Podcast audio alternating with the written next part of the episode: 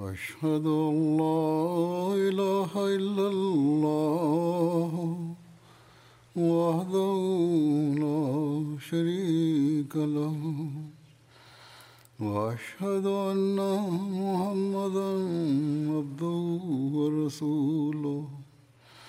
أما بعد فأعوذ بالله من الشيطان الرجيم. بسم الله الرحمن الرحيم. الحمد لله رب العالمين. الرحمن الرحيم. مالك يوم الدين. إياك نعبد وإياك نستعين. اهدنا الصراط المستقيم. صراط الذين أنعمت عليهم. غير المغضوب عليهم ولا الضالين. Mes sermons, les vertus et les beautés du Saint-Coran. En évoquant les excellences et les vertus du Saint-Coran, le Messie premier salam affirme que le Saint-Coran est un livre parfait.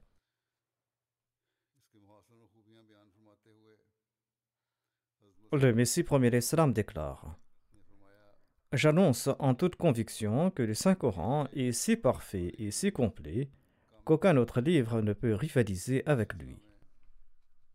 En citant un exemple, le Messie premier salam a demandé Existe-t-il un énoncé des Védas à même de rivaliser avec la déclaration coranique ou Dalil Muttaqin?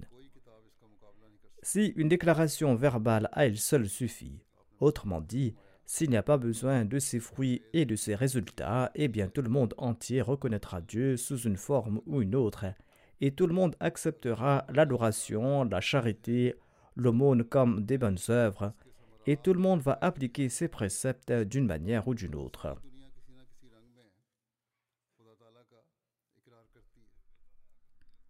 Qu'est-ce que les Védas ont-ils offert au monde? Ici, le Messie promet l'Islam répondait aux hindous. Il ajoute Soit vous devez prouver que les nations qui ne croient pas aux Védas manquent complètement de vertu, soit présentez-nous un autre signe distinctif. Il déclare à ses débuts le Saint-Coran a promis le progrès que l'âme exige tout naturellement. Ainsi donc, la Sourate al-Fatiha nous enseigne la prière suivante Ehdina Surat al-Mustaqim, c'est-à-dire Ô Allah, guide-nous vers le droit chemin. Ainsi donc, Dieu nous a offert cette supplication, et évidemment, il a promis qu'il va nous guider sur le droit chemin. Il s'agit là de la voix de ceux que tu as récompensés, la voix de ceux que tu as graciés. Parallèlement à cette prière, le tout premier verset de la Sourate al-Baqarah annonce la bonne nouvelle suivante, notamment « Zalikal kitabu la »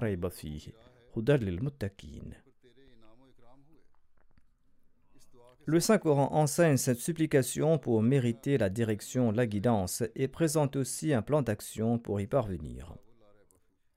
Les muttaqis recevront la direction en suivant ce livre.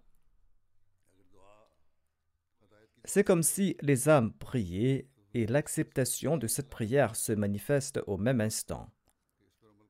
Cette promesse de l'acceptation de la prière est accomplie sous la forme de la révélation du Saint-Coran. D'une part, il y a la prière et d'autre part, il y a le résultat de cette prière. C'est là la grâce et la faveur de Dieu. Mais malheureusement, le monde ignore cette grâce et cette faveur, et le monde court à sa perdition en se tenant loin d'elle.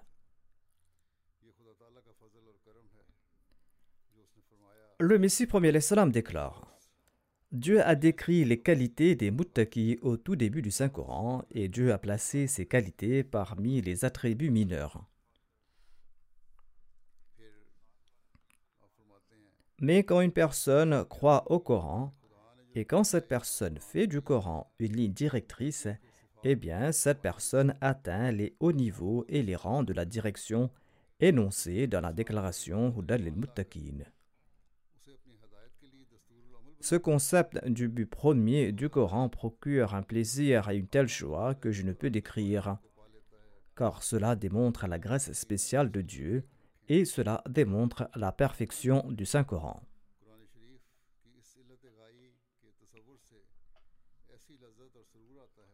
Ensuite, le Messie premier salam explique l'enseignement fourni par le Saint-Coran. Il explique que cet enseignement est parfait. Il déclare La nécessité de l'époque est une autre preuve de la véracité du saint prophète Mohammed lui. Et l'apogée de son avènement a été mentionné dans la déclaration Al-Yama Akmaltulakum Dinakum. Ainsi donc, la situation et la condition du monde sont la preuve de l'avènement du saint prophète Mohammed lui, car il était nécessaire en cette ère. Ensuite, comment cette mission et cet enseignement ont-ils été parachevés et complétés? Ceci a été annoncé dans la déclaration Al-Yawma Akmaltu Dinakum, c'est-à-dire aujourd'hui, j'ai parachevé votre religion. Le Messie premier l'Islam déclare En somme, ce chapitre était la deuxième moisson de la prophétie Akmal ne signifie pas la révélation de Surat, mais la purification du moi, la purification de l'ego et du cœur. La perfection ne réside pas dans l'unique révélation du Saint-Coran. La perfection réside dans celle de la condition de l'âme humaine. Le Saint-Coran a transformé ceux qui le suivent en êtres humains complets et il a purifié leur cœur. Le Messie premier l'Islam déclare le Coran a transformé des barbares en êtres humains, et de ces êtres humains, il a fait des personnes imbues de sagesse et de moralité, pour en faire des hommes de Dieu, et il a purifié leur fort intérieur. Et le Saint-Coran a établi les normes pour l'autopurification et la culture de l'âme. Le Saint-Coran a enseigné aux êtres humains des hautes normes de la civilisation. Le Saint-Coran a également enseigné à ses suivants les étapes supérieures de la purification de l'âme et il les a également complétés. Le Messie premier ajoute et de même, Dieu a complété et perfectionné son livre. Toute vérité est incluse dans le Saint-Coran, dit-il. Le Messie premier l'Islam déclare J'ai présenté ces faits à Agnihotri à maintes reprises. Agnihotri était un fondateur d'une organisation religieuse hindoue. Il était membre d'une secte et il a créé sa propre organisation par la suite. Il y a eu de longs débats entre lui et le Messie premier d'Islam. Le Messie premier d'Islam déclare Je lui dis à maintes reprises de me présenter une vérité qui est absente dans le Saint-Coran, mais il n'a rien pu présenter. Le Messie premier d'Islam ajoute À une époque, j'ai aussi étudié la Bible le Saint-Coran présente pleinement et indépendamment toutes ces vérités dont les chrétiens sont si fiers. Mais il est dommage que les musulmans n'y prêtent pas attention. Les musulmans ne méditent pas sur le Saint-Coran, les musulmans ne nourrissent aucune grandeur dans leur cœur à propos du Saint-Coran. Sinon, le Saint-Coran est source de fierté une fierté qui n'a pas de précédent chez les autres nations. En somme, le verset Al-Yawma akmaltulakum dinakum, ce verset qui dit Aujourd'hui j'ai parachevé votre religion comprend deux aspects. Le premier aspect est que vous avez été purifié. Deuxièmement, votre livre a été rendu parfait. La charia complète vous a été révélée. Ce verset a été révélé un vendredi, un juif a dit à Omar Les musulmans auraient dû commémorer le jour de la révélation de ce verset par des célébrations. En effet, ce verset était si profond que selon ce juif, les musulmans auraient dû célébrer le jour de sa révélation. Voilà ce qu'il a dit à Omar Omar a répondu La prière du vendredi est une ride. Or, beaucoup ignorent l'importance de cette Eid, dit le Messie premier. Ils portent de nouveaux vêtements lors des autres Eid, mais ils ne se soucient pas de ce jour-là et ils viennent à la prière du vendredi important des vêtements sales. Ici, le Messie premier l'Islam a également expliqué l'importance de la prière du vendredi. Il déclare Selon moi, cette Eid est meilleure que les deux autres Eid. C'est-à-dire qu'on doit prendre des dispositions spéciales le vendredi également pour être présent pour la prière. On ne doit pas célébrer l'Aïd uniquement une fois ou deux fois par an. Le Messie premier d'Islam ajoute La sourate al-Juma a été révélée pour l'office du Juma et d'ailleurs la surah a été raccourcie à cet égard. Et d'ailleurs, Adam est né au moment de la prière d'Asra un vendredi. Et Sar'id indique également que le premier humain est né ce jour-là, et la révélation du Saint-Coran s'est terminée ce jour-là.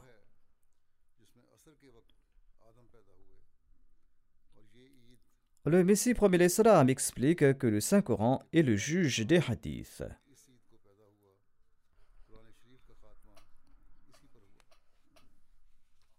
Il déclare une autre erreur qui est commune chez la plupart des musulmans est qu'ils placent les hadiths au-dessus du Saint-Coran. Cependant, c'est là une erreur de leur part.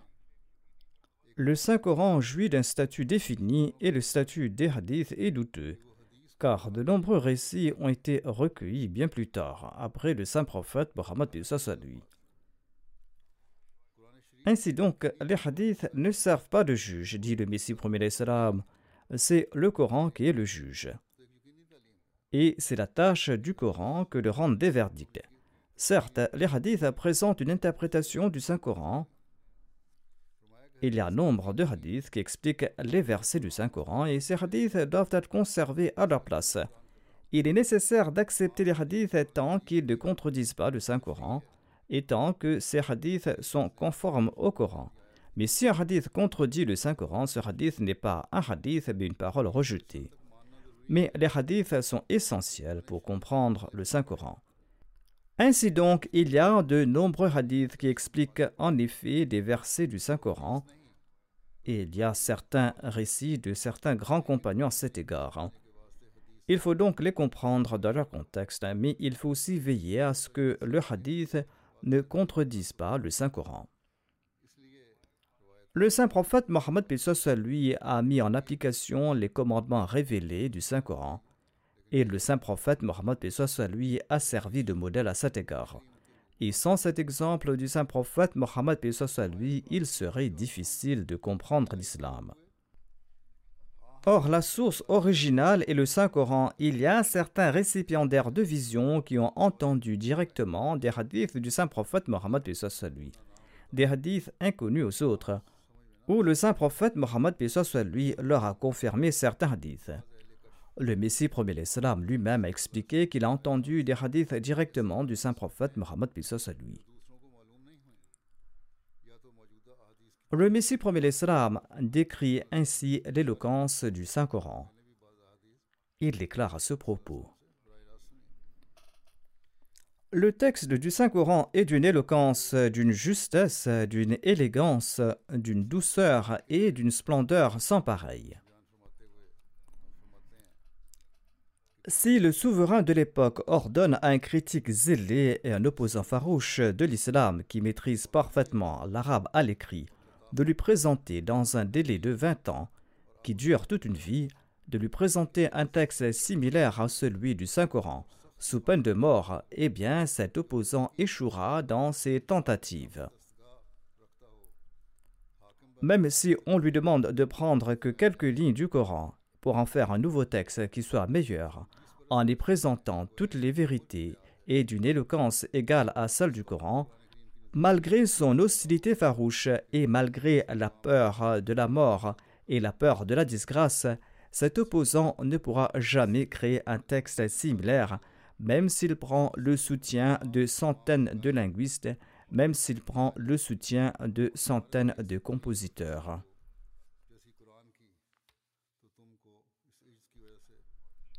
Ainsi, d'une part, il y a la peur de la mort, et d'autre part, le souverain lui accorde un délai de 20 ans pour présenter l'égal du Saint-Coran ou de composer quelques lignes. En dépit de ces facteurs, il ne pourra pas le faire. Telle est la perfection du Saint-Coran, telle est l'éloquence du Saint-Coran, nous explique le Messie premier l'Islam. Le Messie premier l'Islam ajoute Ceci n'est pas une question imaginaire ou hypothétique ce défi est devant le monde depuis la révélation euh, du Coran. Aujourd'hui encore, certains opposants de l'islam tentent de présenter un texte similaire au Saint-Coran. Ils laissent des miettes ici et là, ils prétendent avoir présenté un exemple similaire au Coran. Cependant, ils ne peuvent même pas effleurer l'éloquence du Saint-Coran. Ce ne sont que des affirmations de leur part. Le Messie premier salam déclare L'éloquence du Saint-Coran est sans égal. En guise d'exemple, changez l'ordre actuel de la Sourate al-Fatiha et utilisez un autre ordre. Et vous ne pourrez pas présenter les sens exaltés et les grands objectifs que regorge cette sourate dans cet ordre particulier.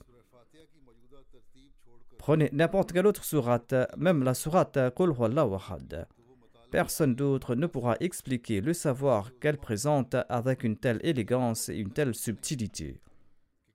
Ceci est là un autre miracle du Saint-Coran. Je suis fort surpris quand certains ignorants présentent le Maqamat al-Hariri ou Asabha al-Muallaqa, des œuvres littéraires arabes, comme des œuvres sans pareil. Par ce faire, il souhaite attaquer le caractère unique du Saint-Coran, dit le Messie premier l'Islam. Premièrement, ces ignorants ne comprennent pas que l'auteur du Maqamat al-Hariri n'a jamais prétendu que son œuvre est unique. Deuxièmement, l'auteur lui-même croyait au miracle de l'éloquence du Saint-Coran. En sus de cela, ces objecteurs ne gardent pas à l'esprit la vérité et la droiture, mais il les abandonne et se contente que de simples mots. Ces livres sont dépourvus de vérité et de sagesse. Le prodige exige le respect de chaque aspect du discours. Ce discours est à la fois éloquent sans abandonner la vérité et la sagesse. Et seul le Coran présente pareil miracle. Le Saint-Coran est éloquent d'une part, mais le Saint-Coran est aussi empli de vérité et de sagesse. Le Saint-Coran est tout aussi brillant que le soleil, et le Saint-Coran possède un pouvoir miraculeux dans tous ses aspects.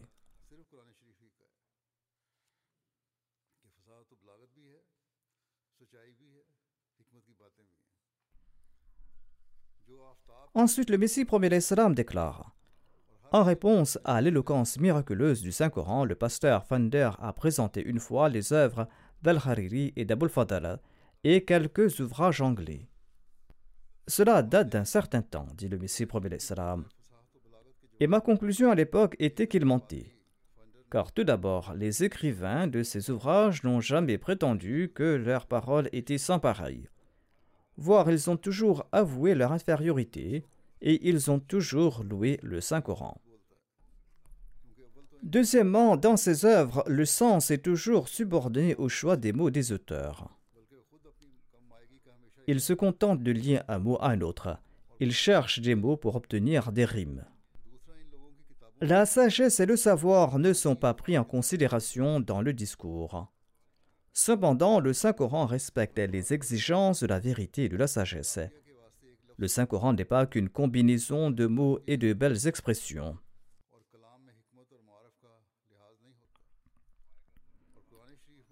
Seul le soutien divin permet de faire rimer les mots de vérité et de sagesse.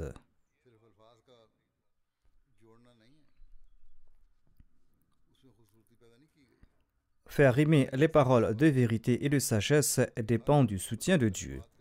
Sinon, les paroles des êtres humains ressemblent à celles d'Al-Hariri et des autres.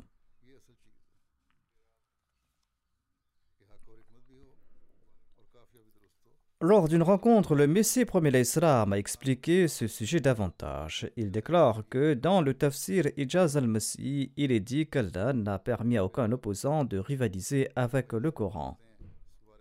On a commenté sur cette exégèse lors d'une rencontre en présence du Messie premier l'Islam. Le Messie premier l'Islam déclare il existe deux écoles de pensée concernant le miracle du Coran. L'une croit que Dieu a rendu les opposants impuissants c'est-à-dire que ces personnes n'étaient pas capables de présenter quelque chose en ces instants-là. La deuxième école de pensée qui est juste et vraie et qui est la nôtre est que les adversaires étaient incapables de relever ce défi. En fait, leur connaissance et leur intellect leur ont été enlevés. Le miracle du Saint-Coran peut être mieux compris à partir de notre exégèse du Saint-Coran. Des milliers d'opposants contemporains sont considérés comme de grands érudits. Dans mes annonces publiques, j'ai tenté de réveiller leur sens de l'honneur, mais pas un seul n'a pu rivaliser avec ceux-ci. Ainsi, nous devons également lire les ouvrages du Messie premier l'Islam sous cet angle afin de comprendre le Saint-Coran. Le Messie premier l'Islam déclare Le miracle du Coran offert par Dieu et son haut niveau d'enseignement moral et les principes de civilisation qu'il présente, il y a aussi son éloquence incomparable. Personne ne pourra rivaliser contre ces aspects du Coran. Les nouvelles et les prédictions de l'invisible font également partie de ces miracles. Aucun maître magicien d'aujourd'hui ne pourra faire pareille déclaration. Le Coran est éloquent et le Coran contient aussi des prédictions de l'invisible. Aucun magicien ne pourra montrer cela. Aucun magicien ne pourra faire pareille déclaration le Messie premier l'Islam déclare C'est ainsi qu'Allah a donné à nos signes une distinction claire afin que personne n'ait d'excuses à présenter. De cette manière, Allah a montré ces signes ouvertement, signes dans lesquels il n'y a aucun doute.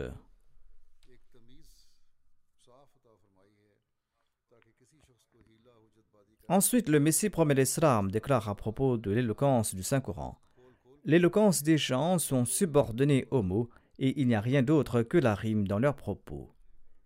Tout comme l'a écrit en arabe, Safartu ila jamalin Je suis parti pour Rome sur un chameau dont l'urine était bloquée. Ces mots se succèdent dans l'unique but de faire des rimes.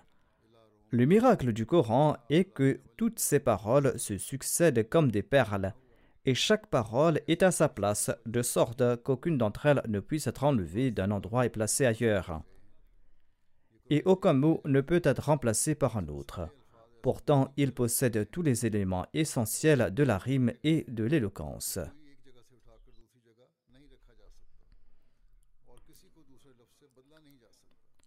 Le Messie premier l'Islam décrit ainsi l'éloquence et l'élégance du Saint-Coran.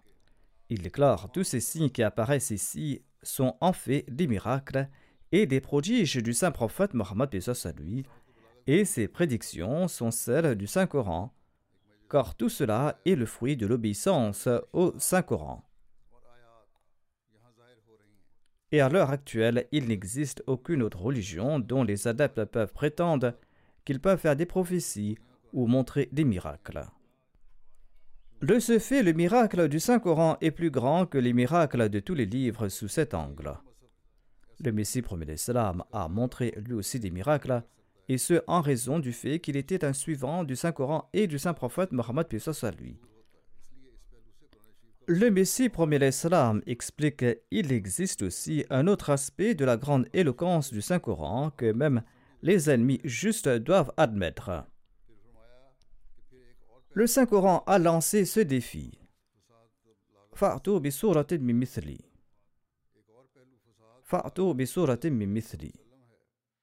C'est-à-dire apporter une sourate comme celle-là. Or, jusqu'à présent, personne n'a pu le faire.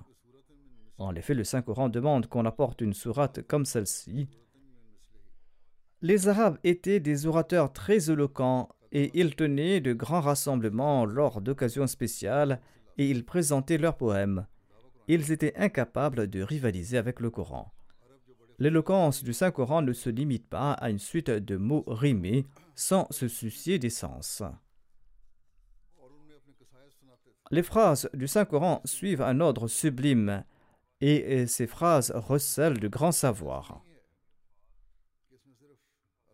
Et l'homme n'est pas à même d'expliquer ce savoir en faisant montre d'un haut niveau d'éloquence. En effet, Allah déclare à ce propos que Yatlu Sufuhan Mutahara Fiha Kutubun Kayyima, c'est-à-dire le messager de la part d'Allah leur récite des écritures purifiées et dans celles-ci se trouvent des commandements éternels. Les écrivains savent très bien qu'il est très difficile de présenter à l'écrit un enseignement qui est pur, un enseignement qui présente de hautes valeurs morales, un enseignement efficace et un enseignement absorbant à même de supprimer les mauvaises qualités et de les remplacer par de hautes valeurs morales. La condition des Arabes est connue de tous. Ils étaient un amas de tous les défauts et de tous les maux. Leur condition s'était détériorée depuis des siècles. Mais voyez les effets des faveurs et des bénédictions du saint prophète Mohammed sallallahu alayhi wa En 23 ans, tout le pays a été transformé. Ce fut l'effet de la formation impartie par l'envoyé d'Allah, et à. Ensuite, étudiez la plus petite sourate du Saint-Coran et vous allez constater qu'en sus de son éloquence, cette sourate est emplie de préceptes admirables. Voyez à titre d'exemple la sourate Al-Ikhlas, Elle explique toutes les étapes du monothéisme et rejette toute forme de polythéisme. De même, regardez le prodige de la sourate Al-Fatiha, dit le Messie premier l'Islam. Il s'agit d'une petite sourate comprenant que sept versets mais cette sourate résume et liste tous les thèmes du Saint-Coran. Il s'y trouve une présentation de la personne de Dieu et de ses attributs. On y trouve mention de la nécessité de la prière, les raisons de l'acceptation de la prière, les méthodes à suivre, les recettes efficaces de la prière et des directives pour éviter des voies nuisibles. De même, la sourate Al-Fatiha rejette toutes les fausses religions du monde.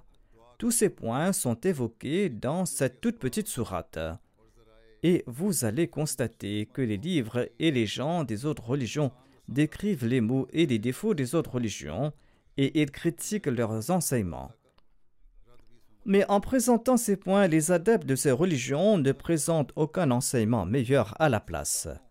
Ils peuvent prétendre protéger d'un mal particulier, cependant, ils ne présentent pas d'enseignement supérieur à sa place. Aucune religion n'adopte cette voie. Ceci est l'apanage du Saint-Coran. D'une part, il rejette les fausses religions et il met en lumière leurs enseignements erronés, mais il présente aussi les préceptes vrais et purs à la place.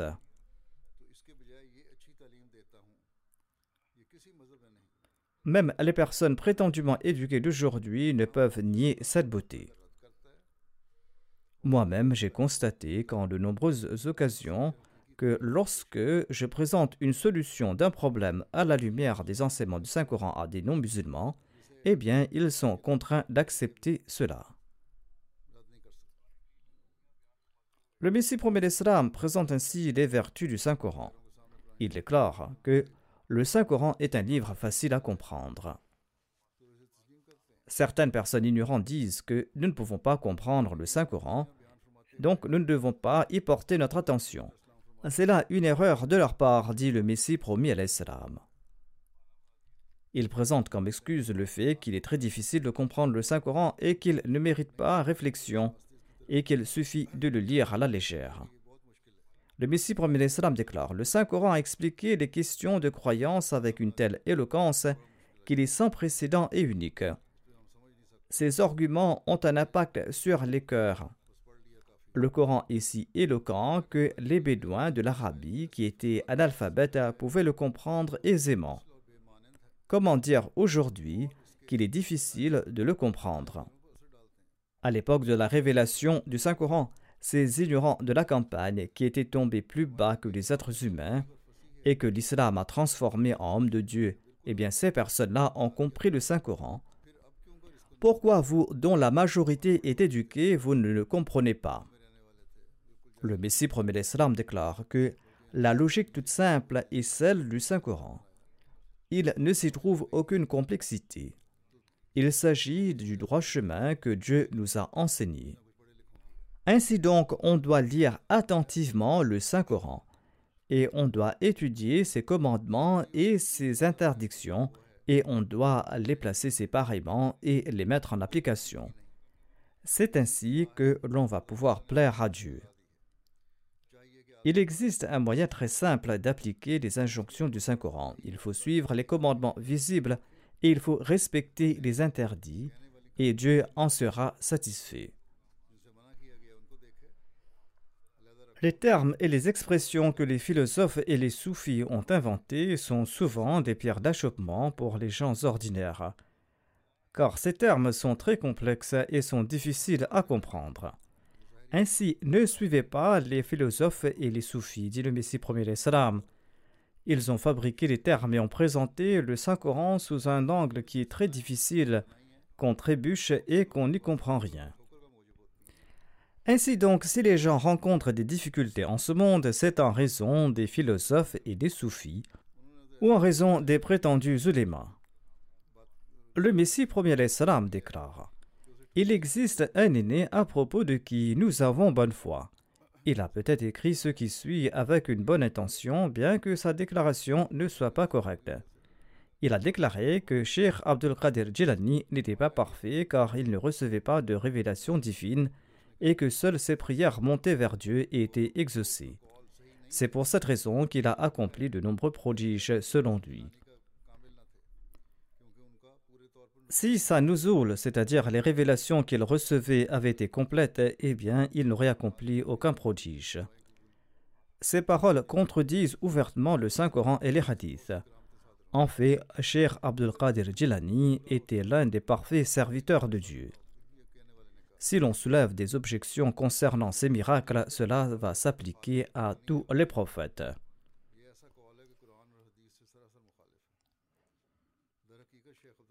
On ne doit pas aussi oublier que certains de ces adeptes ont exagéré ces prodiges. Ces concepts ne sont pas avérés, même s'il avait accompli des miracles qui sont possibles en vertu des lois de la nature et de la charia. Ces miracles-là ont été aussi accomplis par les prophètes. Cheikh Abdul Qadir Jilani en a aussi accompli. Le Messie premier Islam déclare Ceci est le résultat de ces termes erronés de ces soufis, termes qui ne sont pas confirmés par le Coran et les hadiths. Il y a ceux qui ne croient pas au Coran, il y a d'autres qui croient et qui exagèrent à outrance. Certains n'y croient pas en raison des soufis, d'autres y croient en raison des interprétations erronées de certains. Par conséquent, il faut toujours examiner ces miracles à la lumière de la loi de la charia et à la lumière de la loi de la nature, et en accord aux miracles accomplis par les prophètes. Et personne ne peut mieux accomplir des miracles que les prophètes. Le Messie premier d'Islam explique que le Saint-Coran présente le vrai Dieu. Il déclare Gloire à Dieu que le Saint-Coran n'ait pas présenté un Dieu possédant des attributs défectueux, un Dieu qui n'est ni le maître des âmes, ni le maître des corps, ni ne peut-il les sauver, ni ne peut-il accepter la repentance de quiconque. Le Saint-Coran ne nous a pas présenté pareil Dieu. Selon le Saint-Coran, nous sommes les serviteurs du Dieu qui est notre Créateur, notre Maître et notre Pourvoyeur. Il est le Rahman, il est le Rahim, il est le Malik Yomidin. Les croyants doivent être reconnaissants du fait que Dieu nous a offert un tel livre qui montre ses véritables attributs. Ceci est une grande bénédiction de Dieu.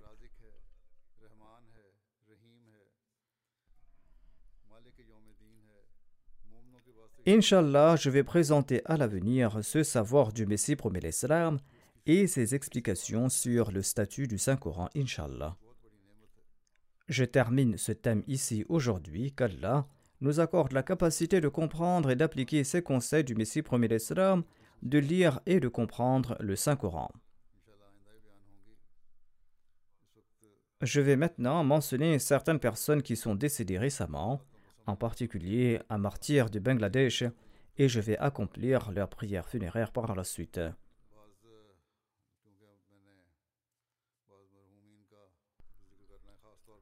Comme nous le savons, la Jalsa Sarana se tenait au Bangladesh le vendredi dernier, et des mullahs et des terroristes ont attaqué la Jalsaga lors de la Jalsa. La police et les autorités avaient donné l'assurance qu'elles allaient contrôler la situation et que rien ne se passera et qu'on pouvait tenir la jalsa. Quand les manifestants sont venus, la police a regardé tout le spectacle et après quelques heures, quand ils ont reçu l'ordre d'en haut, ils ont pris des mesures, mais à ce moment-là, beaucoup de choses s'étaient déjà passées. Lors de cette attaque, un de nos frères, un jeune nommé Zahid Hassan Saheb, qui était le fils d'Abu Bakr Siddiq Saheb du Bangladesh, est tombé en martyr. Inna lillahi wa inna raji'un. Abdul Awal Saheb, l'émir national du Bangladesh, écrit ceci. Zahid Hassan Saheb est tombé en martyr à l'âge de 25 ans suite aux attaques des opposants tandis qu'il gardait la porte et l'enceinte de la Jalsa à l'occasion de la Jalsa qui était tenue dans le district d'Ahmadnagar le 3 mars dernier. Inna lillahi wa inna rajoun. Le défunt avait prêté le serment d'allégeance en 2019. Après trois mois, il a déposé sa requête pour intégrer le plan dal Sa famille appartenait au groupe Ahl. Après avoir accepté l'Ahmadiyya, le martyr a commencé à prêcher le message de l'Ahmadiyya à ses parents, et suite à quoi ils ont prêté le serment d'allégeance en 2020. Après son serment d'allégeance, le martyr m'écrivait régulièrement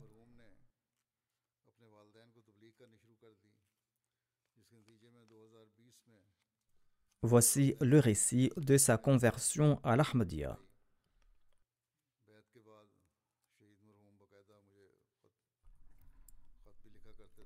Voici le récit de sa conversion à l'Ahmadiyya. Mohamed Rifat Hassan était l'un de ses camarades de classe et il faisait sa licence à la Punjab University of Science and Technology de la ville de Bogra. Ils y étudiaient tous les deux. Et son ami Ahmadi lui a prêché le message de l'Ahmadiyya. Et après deux ans de prédication, lorsque le défunt a compris la véracité de l'Ahmadiyya, il a prêté le serment d'allégeance. Awal Sab écrit que dès le début de la Sarana, les émeutiers accompagnant les mollahs ont entouré les quatre coins de la Saga et ont commencé à attaquer le mur et la porte située dans la partie ouest. Outre les jets de pierre, ils attaquaient avec des armes indigènes telles que des haches et des pics et ils mettaient le feu partout où ils pouvaient le faire. Les Khuddam se sont acquittés de leur devoir avec beaucoup de courage. En général, ils ne devaient pas sortir, sauf ceux qui étaient de service et qui devaient sortir. Tous étaient à l'intérieur et assuraient la protection de l'intérieur. Deux heures après le début de la les assaillants ont réussi à briser une partie du mur et on a demandé aux Khuddam d'assurer à tout prix la sécurité du mur et de la Jalsaga.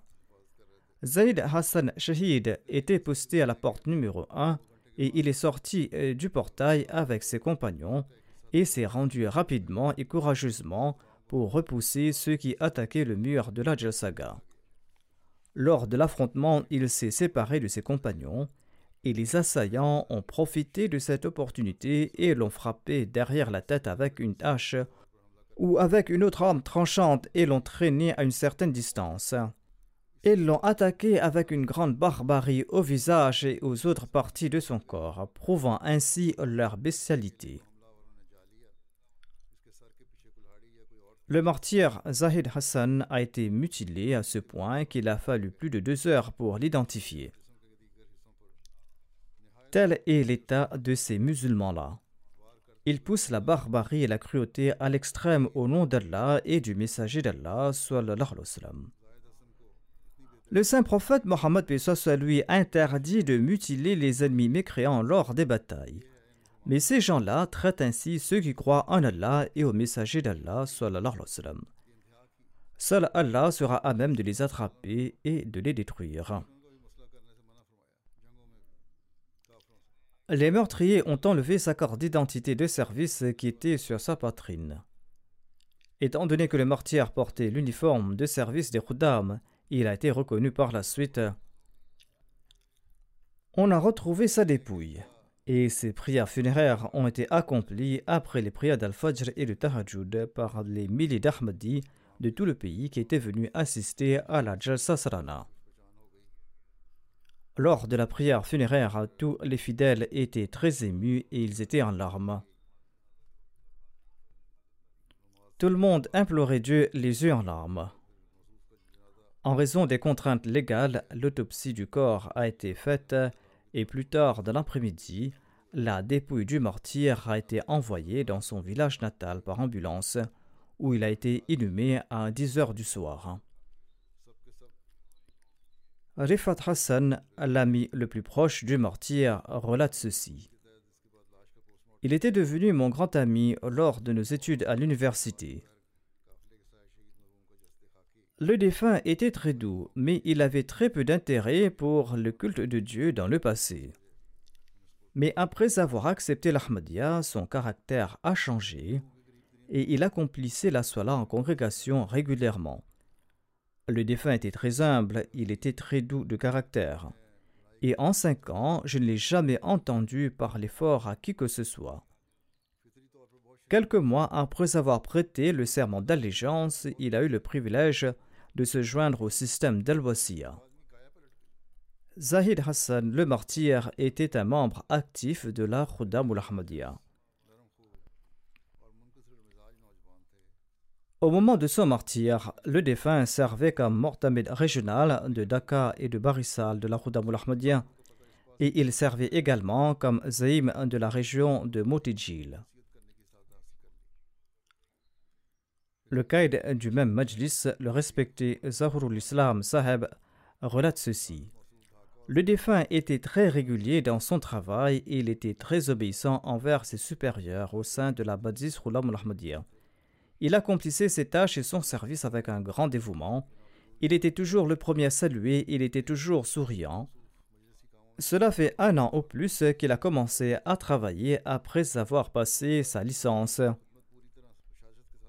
Et si jamais il devait se rendre à l'extérieur de Dhaka dans le cadre de ses fonctions, il visitait également le majlis le plus proche à l'occasion.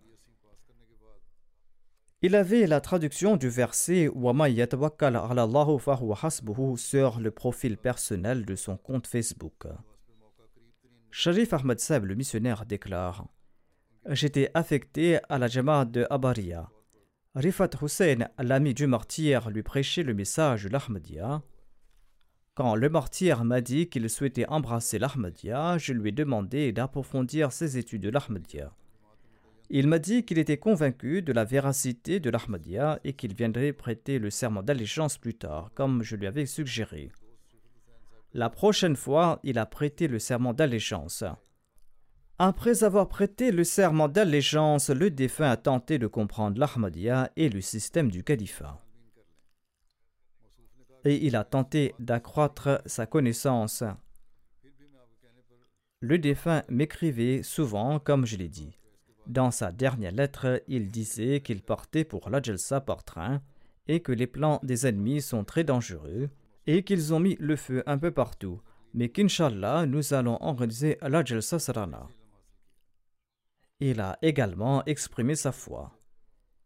Il a également demandé de prier pour que tous ses parents et les habitants de son village soient Ahmadi. Voilà ce qu'il a dit dans sa dernière lettre qu'il m'a adressée. Un autre jeune relate ceci. Le martyr était très humble, et quand on lui confiait une tâche, il ne la refusait jamais. Je lui disais en plaisantant que Zahid Bhai, si nous travaillons ainsi, nous allons finir par mourir. Il riait tout le temps après avoir entendu cela. Il était un et j'ai voulu savoir quelle était la raison pour laquelle il avait fait son testament si tôt. Il m'a dit que l'imam al-Mahdi était véridique, et tout ce qu'il dit est vrai. Le Messie Probé nous a demandé de participer dans le plan dal et c'est pour cette raison que je l'ai fait. Le jeune Ahmadi déclare J'étais surpris de sa foi profonde dans le Messie premier l'Islam. Une fois, j'ai demandé au défunt martyr la raison fondamentale de son acceptation de l'Ahmadiyya. Il a répondu que jusqu'aujourd'hui, toute personne qui s'est prétendue l'imam Mahdi, Messie ou prophète n'a pas eu de succès et sa communauté non plus n'a pas progressé.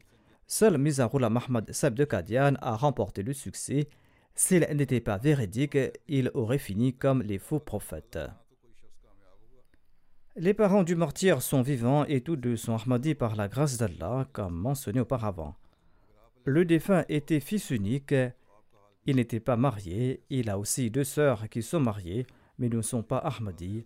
On leur prêche le message de l'Ahmadiyya. Qu'Allah accorde patience et courage à ses parents. Il était leur fils unique, comme je l'ai dit, ceci est une grande tragédie. On ne peut surmonter ce chagrin que par la grâce d'Allah. Qu'Allah élève le rang du martyr il a mérité une vie d'éternité conformément aux déclarations d'Allah. Qu'Allah lui accorde ses faveurs et qu'Allah saisisse rapidement les auteurs de cet acte barbare. L'ennemi croit qu'en faisant subir ces épreuves aux membres de la Jamaat et en commettant de tels actes de cruauté, ils pourront faire perdre courage aux Ahmadis. Mais nous voyons le contraire. J'ai reçu des lettres du Bangladesh et j'ai reçu des lettres de la part de jeunes qui disaient qu'ils sont prêts à tomber en martyr si cela est nécessaire. Ces ennemis infâmes ne pourront point affecter de telles personnes. En tout cas, nous devons prier pour qu'Allah nous protège de leurs méfaits et qu'Allah nous accorde sa miséricorde et sa grâce. Durant ces jours, vous devez vous consacrer davantage aux prières. Le deuxième défunt que j'évoquerai aujourd'hui se nomme Kamal Bada Saheb de l'Algérie. Il est décédé le 2 février dernier à l'âge de 57 ans. Inna lillahi wa inna rajoun. Le président de la Jamaat locale, écrit ceci Le défunt était un véritable croyant et un Ahmadi sincère. Sa maison était toujours ouverte pour les événements, les prières, les activités de la Jamaat et pour propager le message de l'Ahmadiyya. Tous les Ahmadis témoignent de la force de sa foi, de son hospitalité et de son ouverture d'esprit. Le défunt laisse derrière lui sa femme et trois enfants. Ses deux fils ne sont pas Ahmadis et sa fille est Ahmadi. Son épouse, la respectée Karima Sahiba, a précédemment servi comme présidente de la Lajna Imaïla. Hassan Zamouli Sahib de l'Algérie déclare ceci. Kamal Bada Sahib était un Ahmadi très sincère, il a rendu de très grands services à la communauté. Malgré les difficultés causées par ses voisins, sa maison était toujours ouverte pour la prière, et ce jusqu'à la fin de ses jours. Parfois, il faisait lui-même la cuisine pour ceux qui venaient faire la prière du vendredi. Il participait à divers travaux humanitaires ainsi qu'à des dons de sang. On organisait des événements chez lui ainsi que la prière de la ride. Le défunt faisait partie d'une délégation de la part de la communauté qui s'était rendue à la rencontre des responsables de l'État. Le défunt disait Nous sommes en train d'écrire l'histoire de la Jamaat en raison des difficultés qu'il rencontrait là-bas en Algérie. Et à présent, le défunt lui-même est devenu une partie de cette histoire qu'Allah lui accorde son pardon et sa miséricorde. La prochaine défunte se nomme Dr Shamim Malik. Elle était l'épouse du respecté Maqsoud Ahmad Malik Saheb qui était tombé en martyr à Daruzikr à Lahore en 2010. Quelque temps après le martyr de son époux, la défunte a déménagé au Canada et elle est décédée là-bas. La défunte avait obtenu son doctorat elle a enseigné en tant que professeure d'université. Elle a gravi les échelons jusqu'à devenir chef de département tout en s'acquittant de ses responsabilités au foyer et elle a élevé ses enfants de manière excellente. Elle était hospitalière, elle avait un cœur ouvert et elle était accueillante envers tout le monde et elle ne faisait de distinction entre personnes.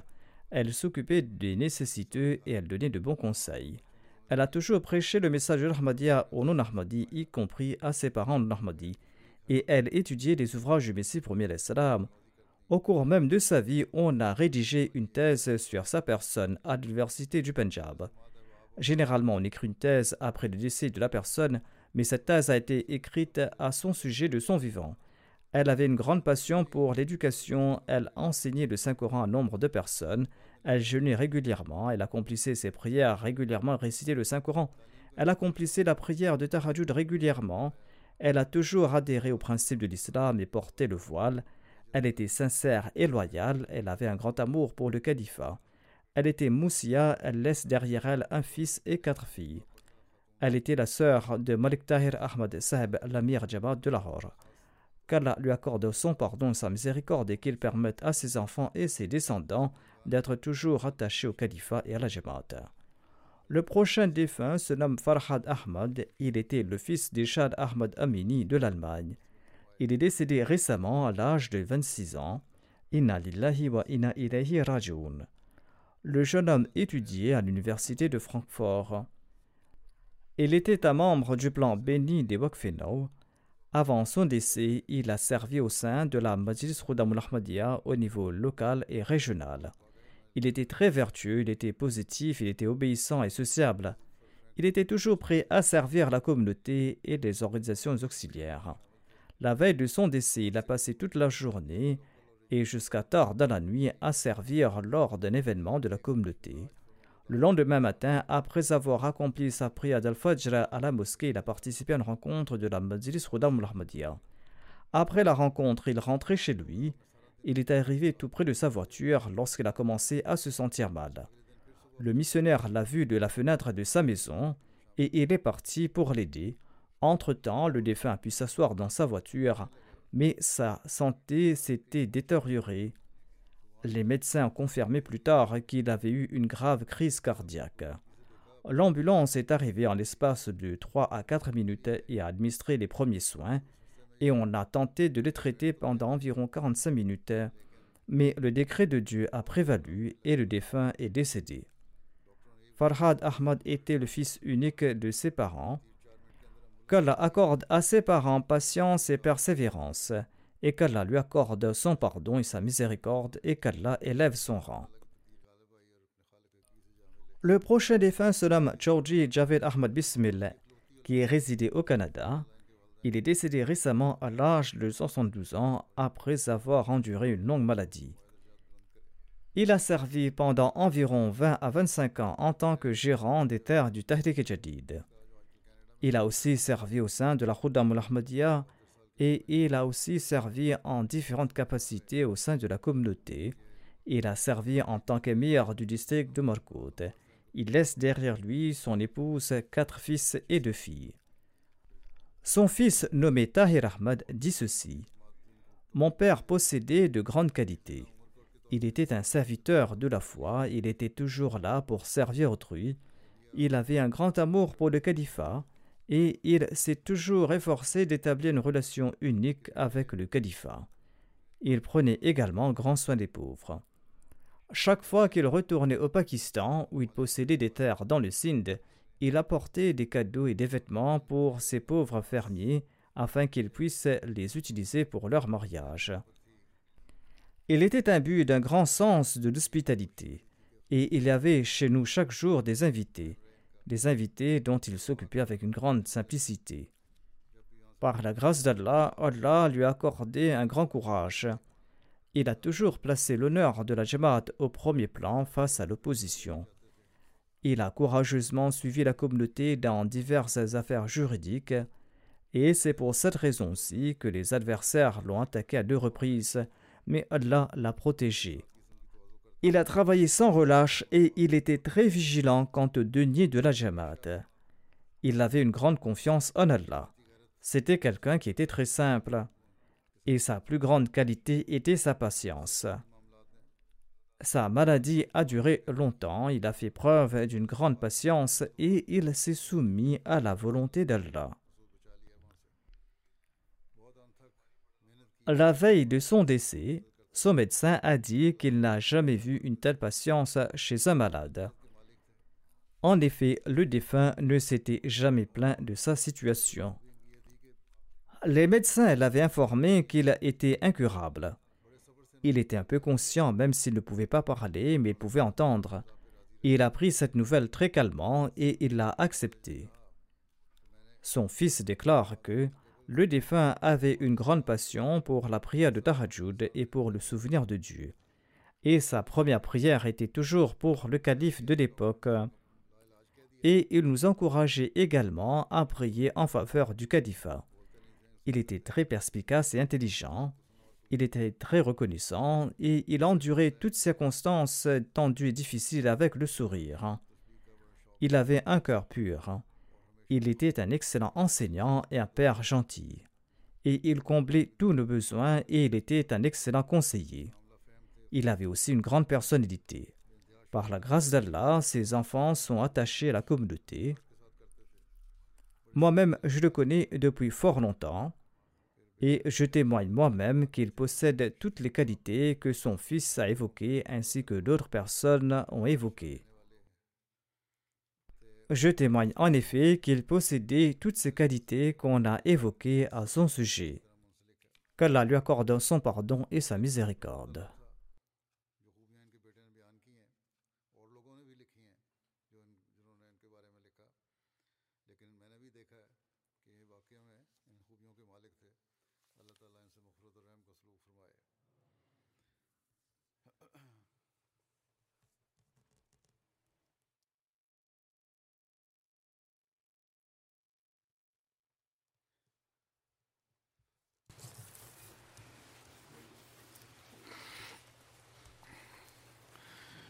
الحمد لله الحمد لله نحمده ونستعينه ونستغفره ونؤمن به ونتوكل عليه ونعوذ بالله من شرور أنفسنا ومن سيئات أعمالنا. من يهده الله فلا مضل له ومن يضلله فلا هادي له. ونشهد ان لا اله الا الله ونشهد ان محمدا عبده ورسوله. عباد الله رحمكم الله. إن الله يأمر بالعدل والإحسان وإيتاء ذي القربى وينهى عن الفحشاء والمنكر والبغي يعظكم لعلكم تذكرون اذكروا الله يذكركم ودوه يستجب لكم ولذكر الله أكبر